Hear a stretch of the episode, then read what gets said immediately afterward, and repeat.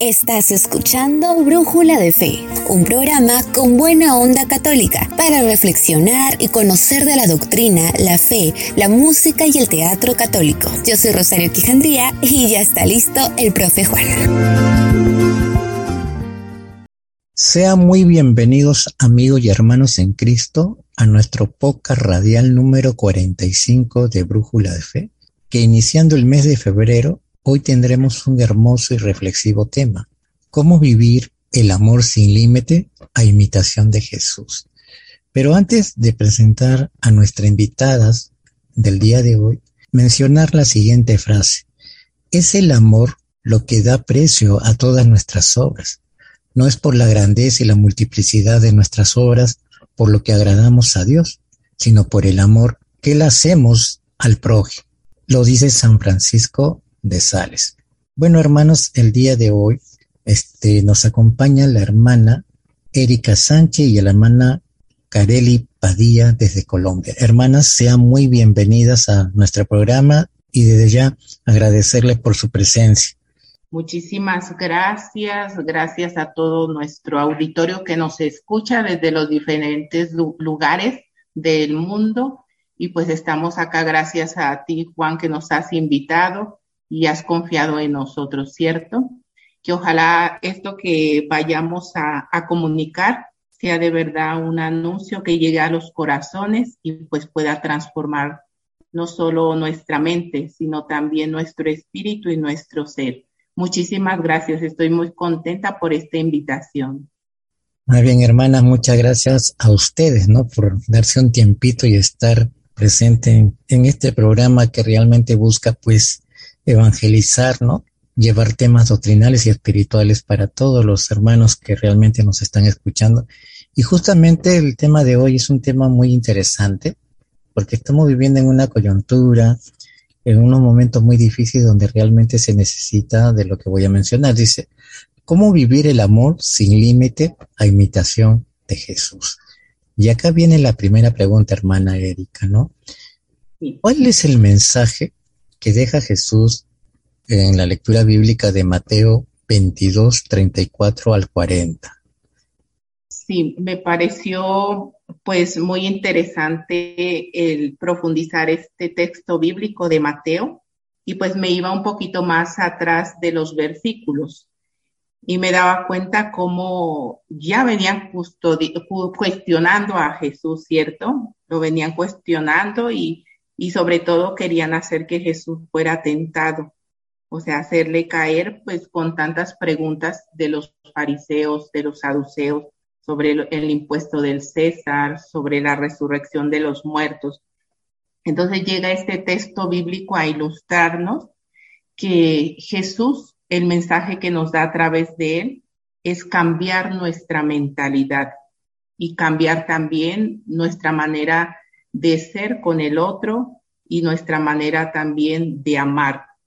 Y puedo decir que Jesús les cambia la pregunta también a estos fariseos que lo estaban cuestionando y les hace caer en la cuenta de que él no repudia su doctrina, no repudia las leyes, al contrario, dice dar al César lo que es al César y a Dios lo que es de Dios, y les va ilustrando en cada texto bíblico la manera de de verdad debemos de ser.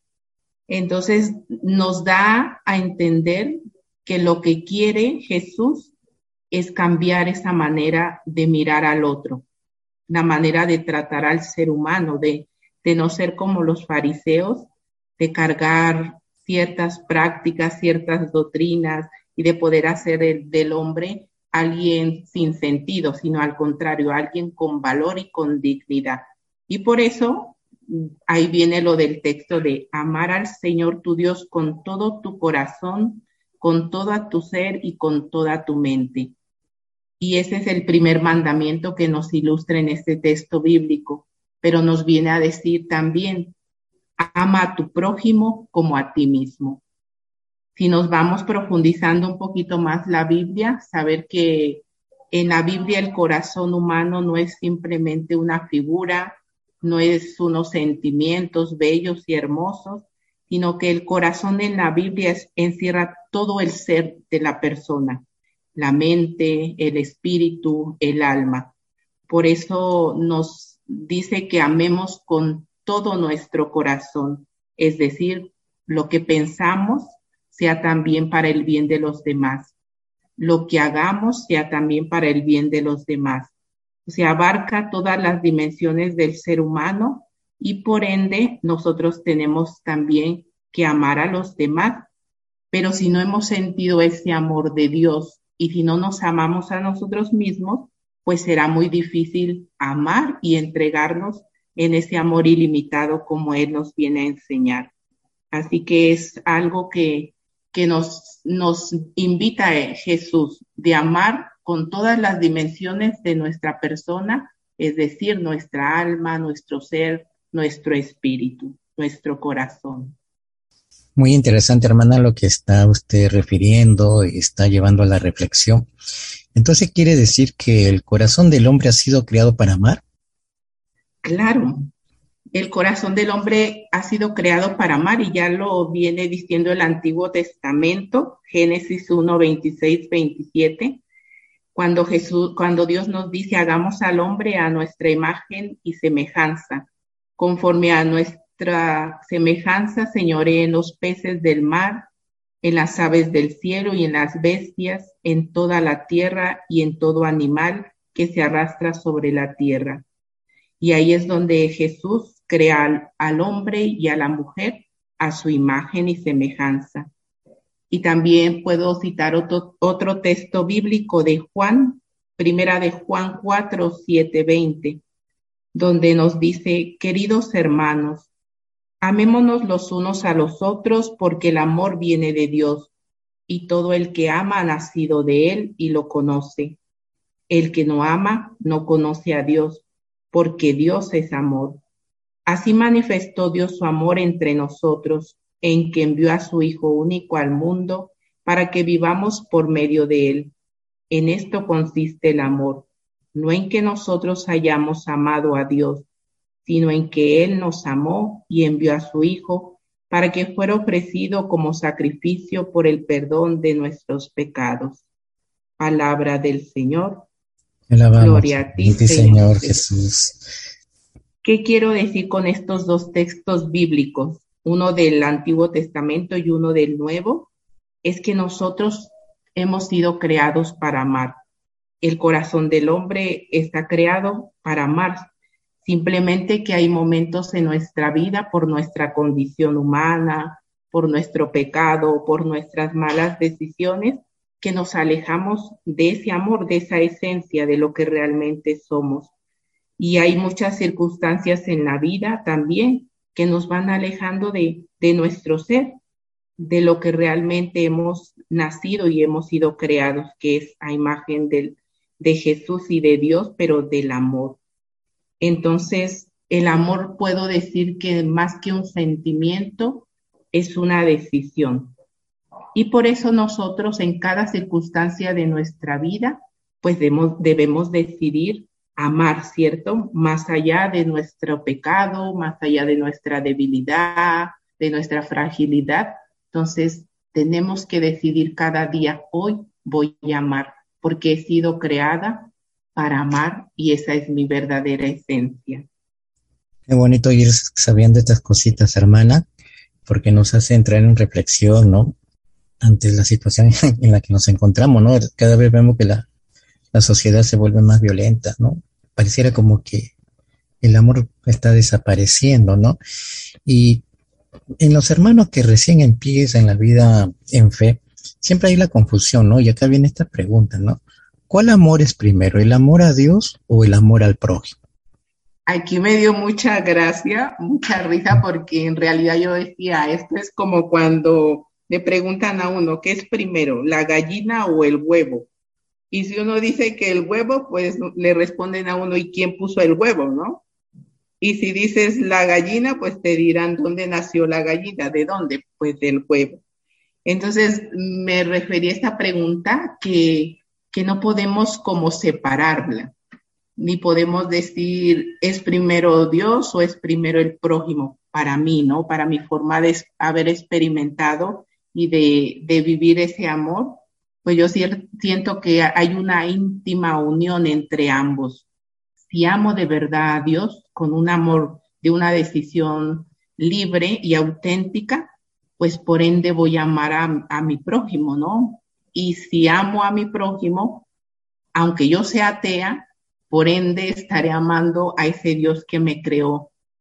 Entonces, ahí es donde uno tiene que caer en la cuenta de que hay una unidad, no podemos separar el amor a Dios ni el amor al prójimo. Entonces tenemos que experimentar de verdad ese amor a Dios, debemos de experimentar en sentirnos amadas por Dios para poder también nosotros entregarnos al otro y poder darnos como nos decía ya San Pablo en su carta magna.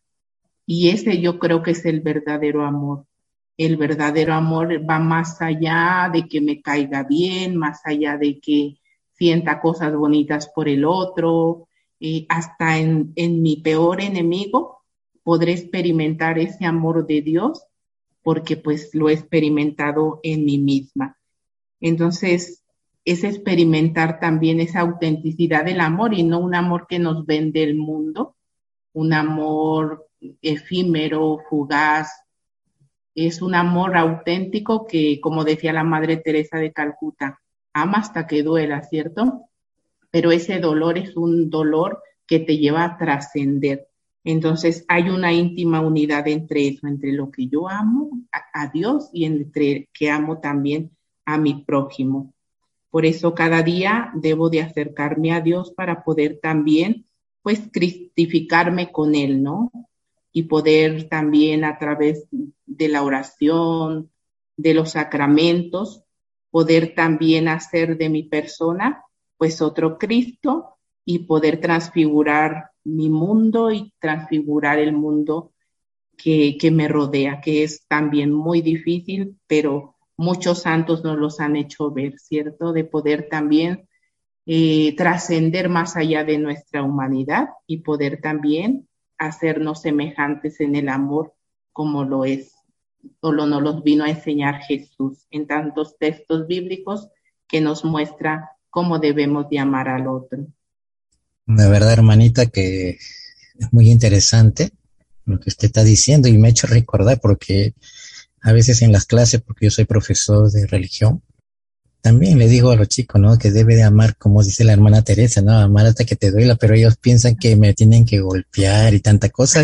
y ya, le, les digo, no, le digo, sino que, que te cueste, que tú sientes que te está costando, pero que lo hace con caridad, con, con mucho deseo de entregarle ese sacrificio a los demás, ¿no? Y es como cuando la mamá va a tener un bebé, pues obviamente el dolor de parto ha de ser tenaz, ¿no? Y, yo creo que sufre mucho, pero el gozo que vendrá después es inigualable al dolor. Entonces así nos pasa, nosotros sabemos que, que si amamos al otro, así como hemos sentido el amor de Jesús, como nos hemos sentido perdonados, como hemos sentido su paciencia con nosotros, entonces nosotros vamos a poder también ser como Él, porque lo hemos sentido. Entonces, siempre, siempre pienso que antes de amar debemos, debemos tener esa experiencia fuerte del amor de Dios en nuestra vida. Si no, es imposible. Es como cuando nadie se ha enamorado, pues imposible que le diga qué es el amor, ¿cierto? Porque no lo ha experimentado. Entonces, no viene de algo, de un concepto meramente eh, intelectual, sino ya viene de una experiencia que abarca todo tu ser, toda la persona, todo lo que tú eres. Muy bien, hermana, más bien gracias por esta orientación también que me da a mí. Bueno, ahora vamos a escuchar una hermosa canción titulada Dame un nuevo corazón y regresamos con la entrevista, hermanita. Vale.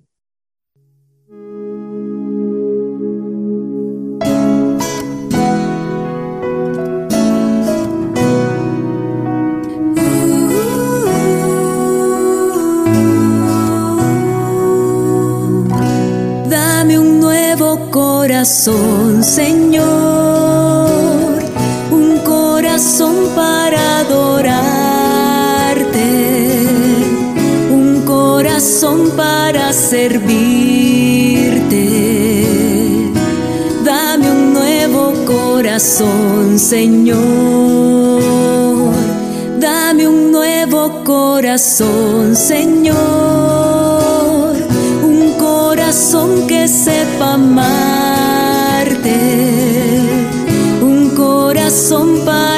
Sentirte. Dame un nuevo corazón. Señor,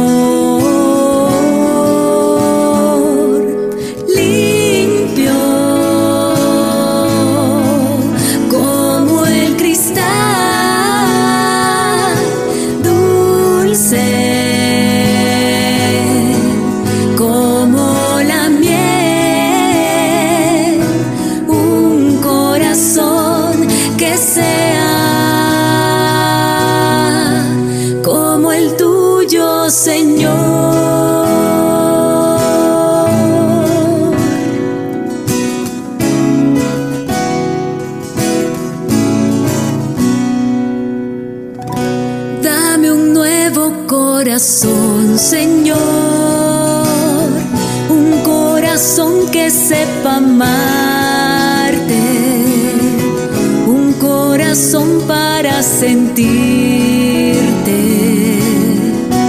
Dame un nuevo corazón, Señor.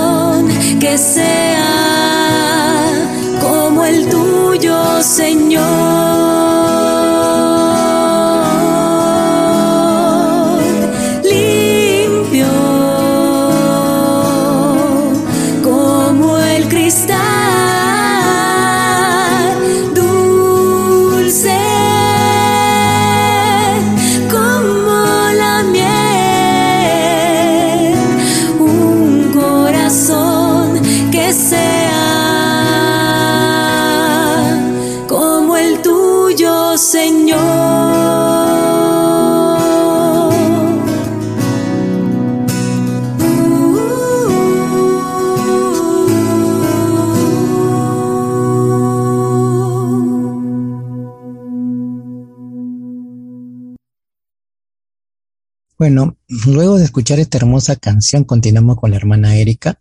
Hermana, y acá viene una cuarta pregunta, ¿no? ¿El amor al prójimo cuesta? Claro que cuesta. Si no costara, no sería un amor auténtico, ¿no? Cada etapa va, o sea, etapa humana va pasando por diferentes eh, circunstancias. Es decir, que cuando uno quiere a una persona, a veces viene solamente el deseo, ¿no? Yo quiero esto, yo te quiero por esto, por el otro. Entonces empieza como una serie de egoísmos particulares porque simplemente estoy queriendo por mi egoísmo. Pero cuando ya se llega a una etapa de amar al otro, entonces tienes que morir a ti misma o a ti mismo para poder decir, es que yo amo a tal persona y por ese amor sería capaz de, renunciar a ciertas actitudes que me cuestan. Y si lo hacemos por una persona inmortal, pues mucho más por Dios, ¿no? Que, que tenemos nosotros que trascender y decir, porque me he sentido amada y porque he experimentado ese amor, soy capaz de, de poder transformar mis actitudes, de poder también transformar mi orgullo, mi egoísmo, todas aquellas cosas que, hacen que nuestro corazón se vaya eh, poniendo feo y, no se vaya embelleciendo de lo que Dios quiere de nosotros. Entonces, el amor al prójimo cuesta y cuesta mucho, pero también uno se empieza a volver virtuoso, como te decía anteriormente, o como les decía anteriormente, en que nosotros nos acerquemos cada vez más a Dios. Es decir, si yo tengo un diálogo con Dios sincero, obviamente Dios va a actuar en mí. Es como cuando tenemos un amigo que siempre nos juntamos, hablamos, charlamos y cada día tenemos un diálogo cada vez más íntimo. Va a llegar un momento en que yo misma voy adquiriendo ciertas actitudes de la persona, ciertas maneras de comportarme, pues mucho más con Dios. Dios va haciendo que, que nuestro corazón se vaya asemejando cada vez más y eso hace que me vuelva una mujer virtuosa o un hombre virtuoso para poder también yo mirar ya no con mi misma mirada, hablar ya no como yo hablo, sino desde donde Dios quiere que hable, a pensar no con mi mismo pensamiento, sino con el pensamiento de Dios, a poder también ir transfigurando mi corazón. Entonces es una práctica diaria que tenemos que tener y un diálogo muy profundo, como decía ya Santa Teresa, con aquel que nos ama y con aquel que es nuestro amigo. Entonces me refería un poquito también a San Francisco de Sales, que él era un hombre, pues que tenía un carácter tremendo, ¿no? Y llegó a ser el santo de la dulzura, ¿por qué? Pues por ese contacto tan íntimo con Dios y el poder decir que una persona humana puede trascender y puede transformar sus actitudes simplemente porque ama al otro y porque quiere también llegar a ser como Dios. Entonces él nos decía en un texto que encontré, no nos enojemos en el camino unos contra otros, caminemos con nuestros hermanos y compañeros con dulzura, con paz y amor, y te lo digo con toda claridad y sin excepción alguna, no te enojes jamás, si es posible, por ningún pretexto des en tu corazón entrada al enojo. Qué bonito, ¿no? Qué bonito saber que, que si nosotros tenemos esa íntima unión con Jesús, con Dios, con los sacramentos, pues vamos a volvernos virtuosos y estamos llamados también a volvernos santos porque Dios quiere que seamos santos. Pero es un contacto día a día a día y un esfuerzo así, así cueste llegar a ese extremo de amar sin límite. Interesante ir conociendo a tu hermana y justamente tenía que ver con la pregunta que venía sobre, ¿no? Sobre los santos, ¿no? Que hablan sobre el amar sin límite y ya te, ya lo está diciendo, ¿no? Y me hace recordar también, por ejemplo, este Don Bosco, ¿no? Ese amor a, lo, a la juventud, ¿no? A los jóvenes abandonados, ¿no? También bueno, como compatriota mío, ¿no? San Martín de Porres, ¿no? Muy humilde, muy sencillo, muy servicial. Cosa que, que en la actualidad se ve que hay mucha, mucha pobreza de eso, ¿no? Porque, bueno, en los hospitales, ¿no? Hay muy poco trato al enfermo, ¿no? Mayormente hay maltrato. Y, y eso se debe quizás a la falta de Dios, ¿no? Pero quizás haya otro santo más que por ahí no ha mencionado que pueda decir cómo él, este, habla sobre el amor sin límite. Sí, San Bernardo decía que la grandeza de un alma se mide por lo que ama. Imagínese si nosotros amáramos, eh, pues nuestro corazón se dilataría cada vez más, cada vez más. Así como dice Sócrates, entre más sabía, decía yo solo sé que no sé nada. Podríamos nosotros decir, entre más amo, más siento que mi corazón se ensancha, se dilata y por eso mi corazón puede ser universal. Y ahí es donde yo puedo comprender el amor ilimitado de Jesús, ¿no?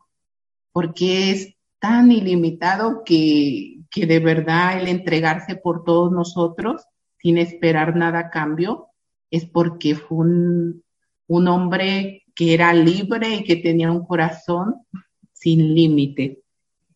También la Madre Teresa de Calcuta es alguien que, que no vivió en años atrás y por eso me gusta lo que ella dice.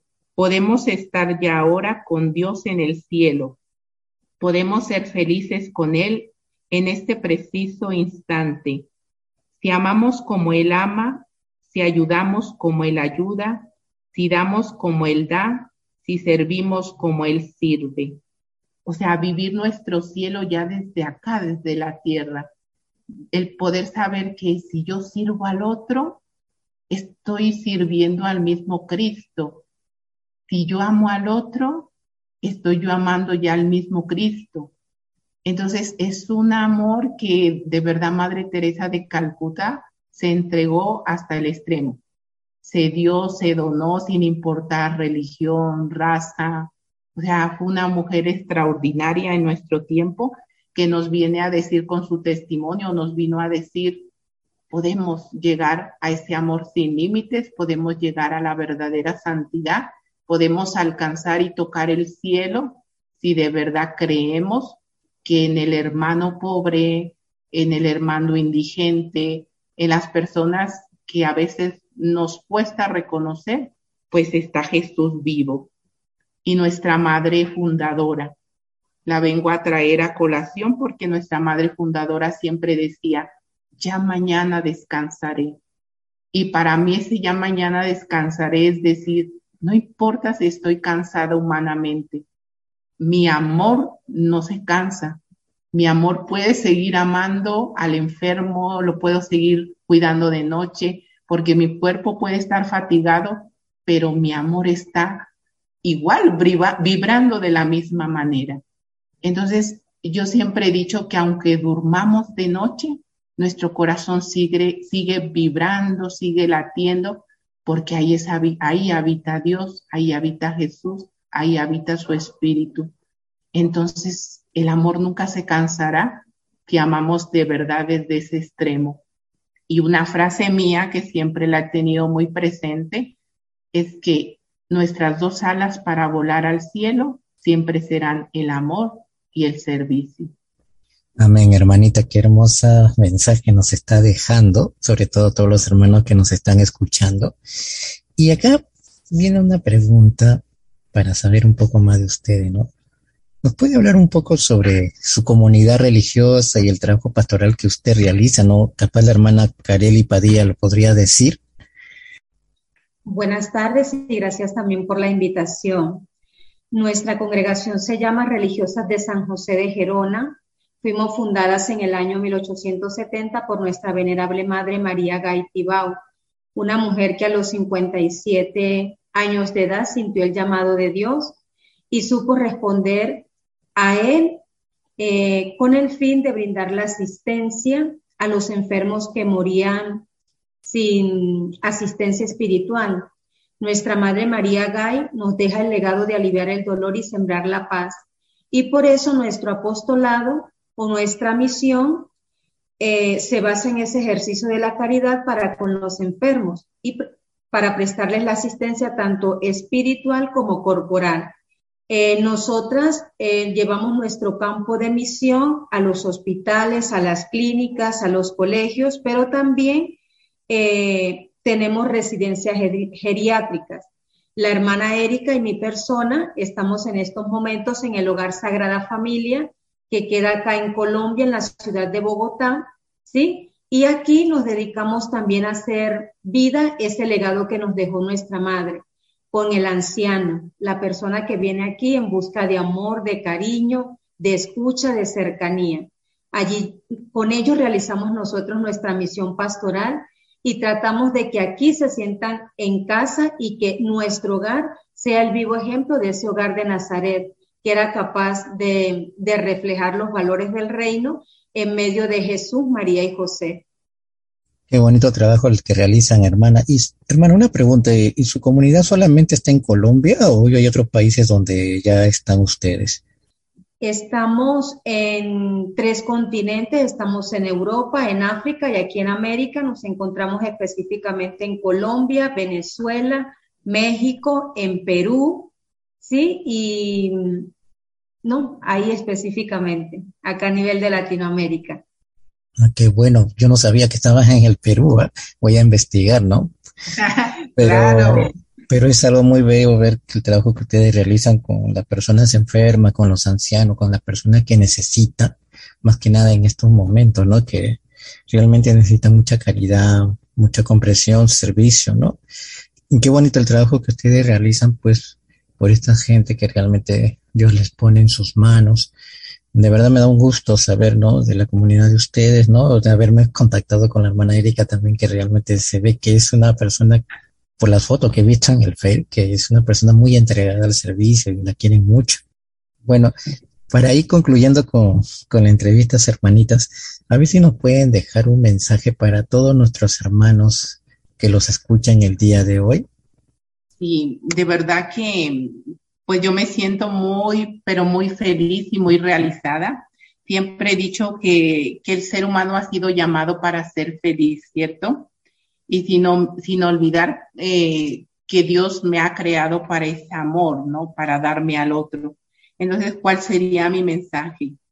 Que no nos olvidemos de nuestra esencia, que siempre, siempre, siempre, más allá de las circunstancias, más allá de que el mundo nos arrastre, y nos haga olvidar lo que somos, que, podamos nosotros trascender esa parte y, y, no olvidarnos de tener cada día un diálogo con aquel que nos ama. Solamente de esa manera podemos cambiar el mundo, porque el amor es lo más fuerte y lo más poderoso que puede transformar al ser humano. Y lo digo desde mi experiencia de acompañante, eh, porque también he sido formadora y ahorita estoy encargada de la pastoral vocacional y de verdad que siempre he dicho, una persona no cambia si no se siente amada. Y hasta en mi persona, si no me hubiera sentido amada por tantas personas que, que yo lo siento que es el amor del mismo Dios, pues mi vida no, no sería la que es ahora y no tendría sentido si no existiera el amor pero el amor verdadero, ¿cierto? El amor que, que santifica al otro, el amor que nos hace no juzgar al otro, sino querer y transformar. Por eso lo que ya veía en mis fotos, uno tiene que derrochar amor por todo lado, por todo lado y, dejarse amar también, porque es algo que también hemos venido a, a dar amor y a recibir amor. O sea, mi mensaje de hoy es, no olvidemos nuestra esencia, no olvidemos que hemos sido creados para amar y que simplemente vamos a ser juzgados y al final lo único que le tenemos que entregar a Dios es lo que hemos amado, que si nos hemos transfigurado en ese mismo amor. Yo quiero que cuando Dios me llame allá a su presencia, mis manos estén vacías de mí misma pero llenas del amor que he entregado pues en tantos corazones que Dios ha puesto en mi camino. Bueno, hermana. Muchas gracias.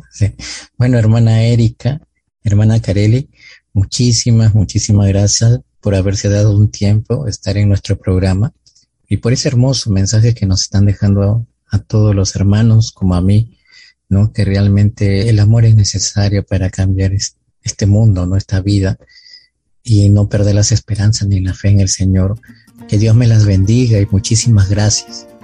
Bueno, a ti, Juan, Dios te pague y esperemos no sea la última. Seguimos acá, transformando el mundo desde estos medios de comunicación. Gracias a todos nuestros oyentes. Así será, hermana. Claro que la vamos a tener en cuenta para otro tema más adelante. Muchísimas gracias. Bueno, amigos y hermanos en Cristo, antes de irnos mencionar la siguiente oración. Dios amoroso, vuelve mis ojos al prójimo, que pueda ver a cada uno como tú me ves a mí, con una dignidad innata que trasciende apariencias, circunstancias, clases y todo estatus terrenal que son temporales. Ayúdame a ver al prójimo como tu Hijo amado eternamente. Vuelve mi corazón al prójimo, que pueda amarlo como tú me amas firme clemente, siempre misericordioso, con paciencia, viendo mi alegría en la suya. Dios amoroso, vuelve mi vida al prójimo, que pueda vivir en solidaridad con ellos y por lo tanto contigo para siempre. Amén. Y hermanos, nos estamos viendo en otro programa de Brújula de Fe. Que Dios los bendiga y cuídense mucho.